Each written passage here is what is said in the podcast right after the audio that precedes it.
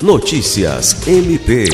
O Ministério Público do Estado do Acre, por meio da segunda Promotoria de Defesa do Patrimônio Público e Fiscalização das Fundações e Entidades de Interesse Social, expediu recomendação ao prefeito de Rio Branco, Tião Bocalon, para que providencie o afastamento temporário do secretário municipal de saúde, Frank Lima, e de dois servidores públicos. Na recomendação assinada pelo promotor de justiça Dyson Gomes Teles, o MPAC aponta que após a realização de oitivas pela promotoria, foram verificados fortes indícios de que o secretário e mais dois servidores públicos municipais estariam atuando para prejudicar os trabalhos da comissão processante, responsável pelo procedimento administrativo disciplinar que apura a possível existência de atos de improbidade administrativa contra o gestor. Diante disso, o MPAC requer o afastamento do secretário de Saúde